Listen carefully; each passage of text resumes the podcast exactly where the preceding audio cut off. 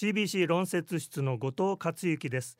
今日は愛知県看護協会常務理事坂上ひとみさんに元気な時からの心づもりについて伺います。よろしくお願いします。よろしくお願いいたします。坂上さん今その元気な時から自分のこう受ける医療受けたくない医療いろんなことについて家族や医療スタッフと話し合いをして意思を伝えていくことが大事だと言われているんですけれどもこれは今こう ACP という言葉で医療現場で語られていると思うんですがこれはどういうこと大事なことは何だ？ポイントを教えてください。ACP とは英語でアドバンスケアプランニングと言います。ご自分の希望する医療や介護を日頃より考えておくということになります。病気になってからではなくもしもの時のために元気な時から考えることが大切です。またご家族にも考えたことや希望を伝えておくこと納得していただいておくことも大切です。お一人でお過ごしの方はご親戚やご友人にも考えたことや希望を伝えましょう。ノートに書き写していくことや書いて伝えるということもいいかもしれません。また一度決めた医療への考えは時が経つと変わることもあります。変わっても大丈夫です。その都度お伝えいただければ結構です。ACP とはご自分の希望する医療や介護をもしもの時のために日頃より考えておくということになります。この日頃より考えておくっていうのが大事なんですよね。はい、だから元気な時からの心づもりというわけなんですけれどもこれがうまくいかないケースに直面するどういう場合が一番多いんでしょうか？はい。ACP の考え方は広がってきているというふうに言われていますが実際の医療や介護の現場ではうまく進んでいないという意見があちらこちらから聞こえてきます。救急部の先生から伺った話ですが救急病院の救急外来でのことです。救急車で運ばれた高齢の方は意識がありませんでした。救急病院の救急の医師がご家族にご本人の医療やケアについての希望を伺ったのですが分かりませんというお返事でした。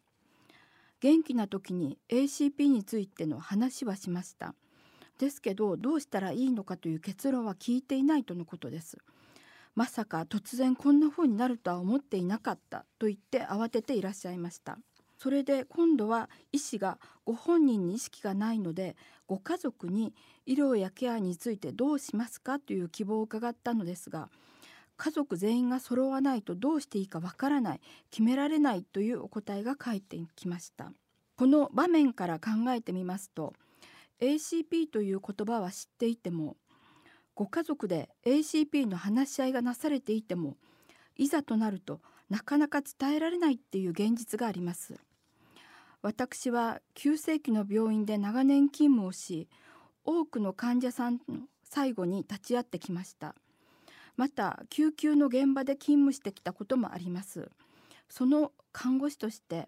自分の命のこと大切なご家族の命のことだからこそ決めきれない気持ちはとてもよくわかります。まして救急で命の危険があると言われるとなるとなおさら冷静でいられなくなるのもよくわかります。よくよく考えても決められないことがあることもわかります。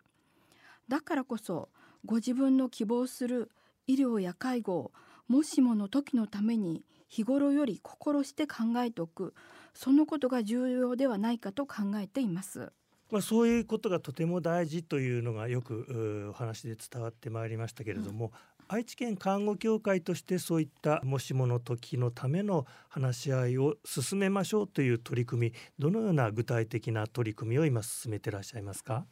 愛知県看護協会では令和3年度より ACP の推進に重点事業として取り組んでいます。令和4年度は愛知県の中で622の医療施設訪問看護ステーション老人保健施設クリニックが関わり大人の方515名にお子様19名に ACP を実践しました。その中で56名の方から無記名のアンケートの回答をいただき約8割の方が医療者の関わりに満足しました。人生において ACP を考えることは必要だという回答をいただいております。また愛知県看護協会では県民講座と称して地域の中で講演会を開催したり各地のお祭りでブースを出展したり病院の中で相談窓口を設置するなど多くの場面を通じて ACP の推進を図っています。実際に看護師が ACP の考え方についてお話をしたり相談に乗ったりして昨年度は約1000名を超える方の参加をいただいていますまあ、いろんな研修の機会あるいは市民向けの講座も打ってこられているということなんですがそういった情報をさらに詳しく知りたいという方はどうしたらよろしいでしょうか？はい ACP については国県医師会や医療に関わる団体と毎週どこかで講演会が行われ積極的に推進が進められています。愛知県看護協会においても講演会や広報誌の発行等掲載をしております。またホームページにも動画を掲載しておりますのでぜひご覧いただきたいというふうに思っております。自分の希望する医療や介護をもしもの時のために考えていきましょう。ありがとうございました。